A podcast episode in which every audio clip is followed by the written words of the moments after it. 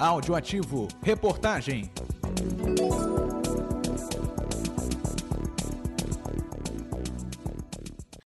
Mais do que apenas uma maneira de se conectar com as pessoas, as redes sociais se transformaram em plataformas poderosas de divulgação de talentos e de trabalhos.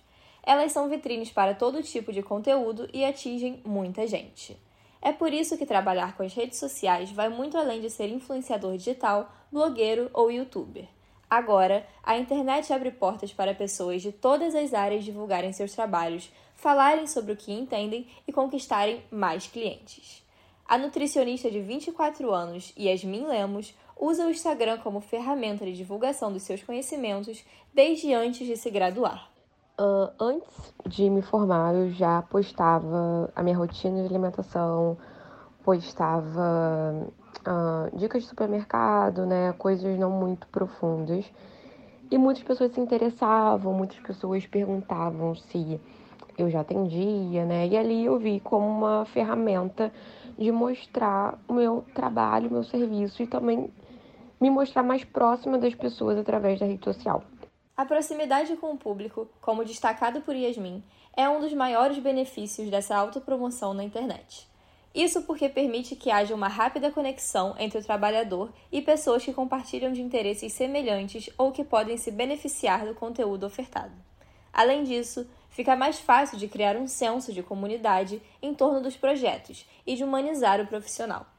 Por conta desses e outros benefícios destacados, Yasmin considera que, hoje em dia, é essencial a autodivulgação online. É algo essencial porque acaba que você consegue atingir as pessoas em um curto espaço de tempo, né? E também sem estar ali o tempo todo. Então, um exemplo, se você faz um post, se você faz um Reels, é algo que fica ali no seu Instagram e as pessoas, mesmo quando você não está online, elas estão acessando esse tipo de conteúdo, vendo quem você é Apesar disso, o uso das redes sociais tem sido tão massivo no âmbito profissional que acabou se tornando um segundo trabalho para pessoas que, a princípio, não tinham interesse em atuar na área da comunicação. Tornou-se comum que empresas e trabalhadores autônomos dediquem o uso de seus perfis online para promover o seu trabalho, sendo praticamente uma obrigatoriedade.